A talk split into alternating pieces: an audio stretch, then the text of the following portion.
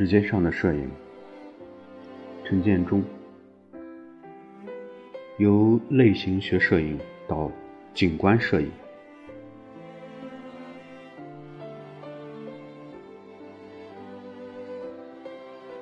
中国摄影界最近流行一种很学术的摄影类别名词，叫做类型学摄影，而且也和中国当代。景观摄影构建了联系。这类摄影分类在当今不同的摄影展示和论说中不断的出现和重复。这类概念和术语似乎在中国当代摄影中成了一个特定的种类和特征。关于类型学摄影在中国当代摄影中的运用。似乎没有看到过比较详细的引介，只是在一些介绍德国摄影家夫妇伯恩·贝歇和希拉·贝歇的摄影文论中提到这对夫妇在摄影中应用了“类型学”这个词，但在那些相关的介绍中始终没有把它归类为一种摄影类别。而贝谢夫妇把分类学运用到摄影中，也只是以纯客观的摄影观察方式拍摄类结构体，从而形成一种摄影风格。Lena w e r r y 在他的《二十世纪摄影百科全书》第一卷中介绍了分类学在摄影中的应用。严格意义上说，类型学摄影更应该称为摄影中的类分化，由此产生的应用流派可以称为新客观主义，而纯客观视点也就是贝歇夫妇的摄影宗旨。这种分类形式的记录方式，其实在二十世纪初甚至更早就开始被运用在摄影上。法国摄影家尤金·阿杰当年拍摄的巴黎街景就可以归类为这种形式。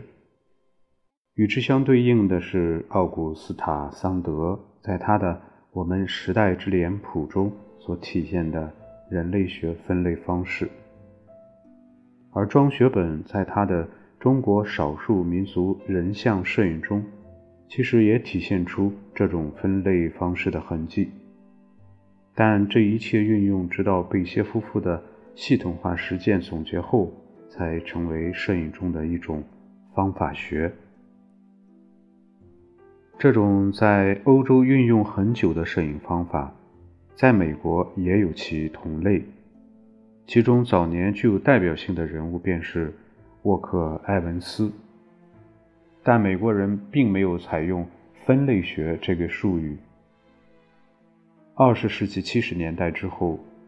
欧洲的新客观主义摄影潮流和美国的新地貌学遥相呼应，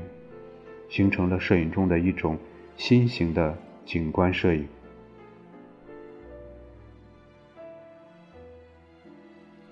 一九七五年，在美国乔治·伊斯曼之家举办的一个叫做“新地貌学”。人为改造后的地理景观影像，这个展览标志了用摄影记录美国地理景观受到社会和工业化侵蚀的正式开始。这种侵蚀，也就是现在人们所称的城郊蔓延。这个展览的组织者威廉姆·杰克斯认为，参加这个展览的所有摄影师用的是一种人类学的方式。而不是批判方式，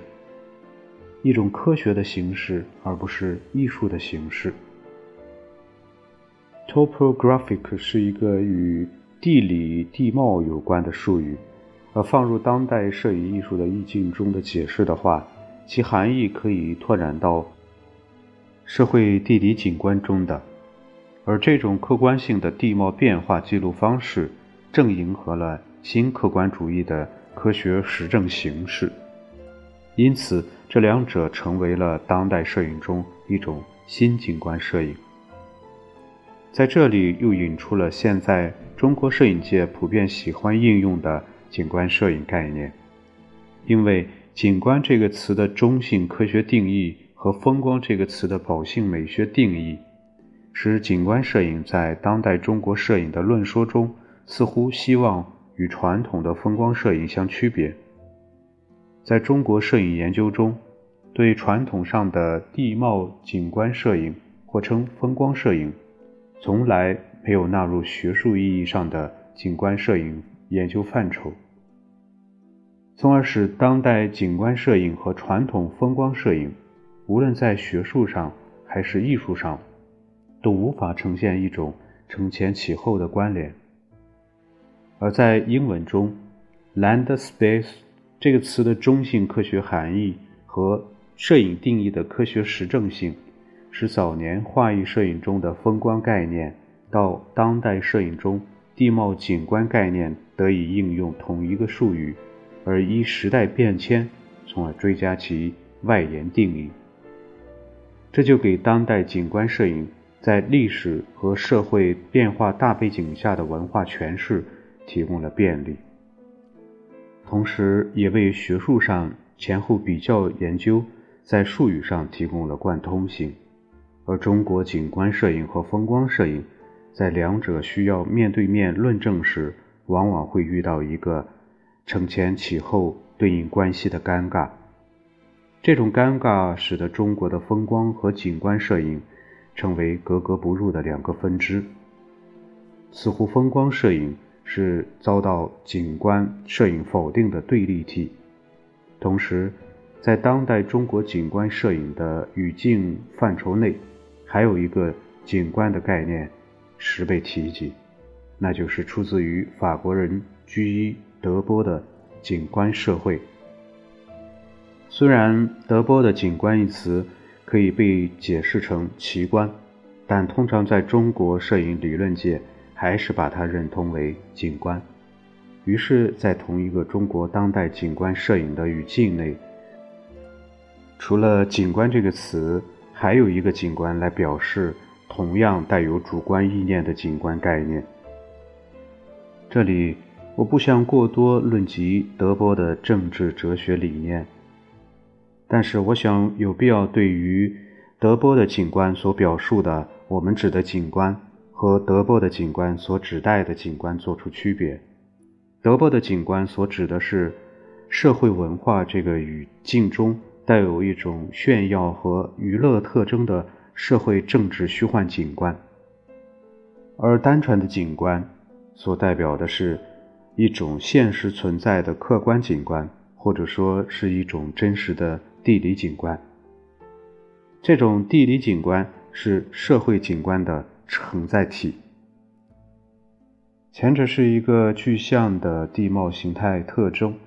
而后者是一个。意象的意识形态表征。近几年，中国的摄影理论界对于中国的传统风光摄影批判否定有加，但分析研究不足。如果把中国的传统风光摄影或者称为风景摄影也归类为景观摄影的一种，就不难将这类景观摄影放到中国传统视觉再现的文化。和审美心理这个外延里加以分析。这个外延对内容的视觉表现，其实一直在起着主导作用。正如郎静山1967年3月3日在澳洲墨尔本的蒙巴太平洋摄影交易会的发言《摄影和中国绘画》中所概述的：所谓的神韵，其实并不是云烟雾霭。而是通过自然物表现出的一种内心世界。这种神韵说其实始终贯穿于中国的景观摄影，无论是传统的风光摄影，或者是当代的景观摄影。当科学的客观摄影表现，无论从广义的中国摄影范畴，或者狭义的中国景观摄影类别中，都始终没有自觉地得以应用。但这并不说明中国的景观摄影。无论是传统意义上的风光摄影，还是当代意义上的景观摄影，相对于西方来说，处于绝对的落伍状态，只不过是景观摄影的社会文化美学观差异而已。中国的摄影师需要从自我的内心文化出发，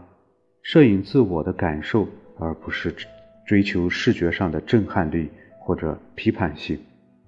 而中国摄影学术界重要的不是极力寻找词汇去匆忙定义表象上的摄影表现当代性，而忽略这种当代性之间的外延和起源差别。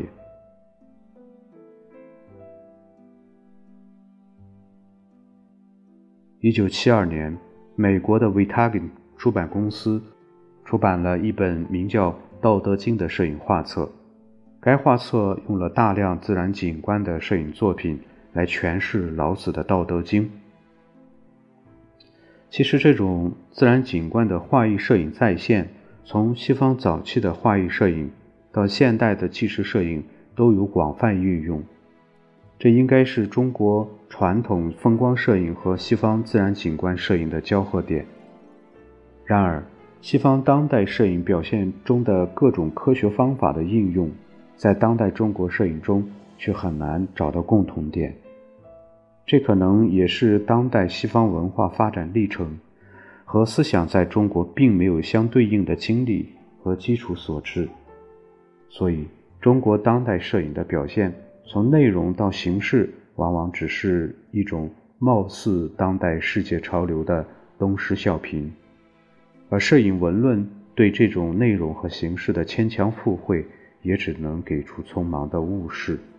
这种误释，其实在当下中国其他领域的研究和实践中，也是一种普遍现象。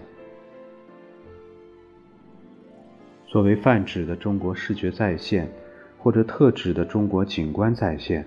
一直以来从形式上都没有经历过完整的科学实证主义阶段，而始终注重的是内涵上的个人情感诠释。中国的当代景观摄影，或者有人喜欢引用的分类学摄影，其实也只是在形式上追求了表象上与西方新景观摄影的相似性。但在其表现意象的追求上，更多的是注重于意识形态上的主观批判态度，而并不具备自我对社会文化的客观科学关照意识。这或许与中国文化中缺乏科学实证基因不无关系。这种景观摄影中缺乏对科学实证的自我意识，决定了中国当代景观摄影。更接近于有点俗套的观念摄影，而无法归之于真正的新景观摄影。摄影形式上的表象模仿，在理论凭借上，如果采用同样的生搬硬套，其结果除了小圈子里的孤芳自赏，在摄影文化上其实别无建树。中国目前摄影现状的缤纷杂陈和理论学术的穷于应付，很难有一个立竿见影的改变方案。或许对于国外理论的引介和针对中国摄影历史和现状的综合评述，才是推动中国摄影文化建设的途径。蔡元培先生在一九二七年撰写的《美学的研究方法》中，就把摄影作为一种。科学化的美育形式，从方法论的角度引介和概括中西文化艺术的研究方法，更以对照中国文化艺术形式和理念，提出科学的诠释艺术原理和应用的原则。时过八十多年的今天，我们为什么还是经常停留在模仿形式和误释理念上呢？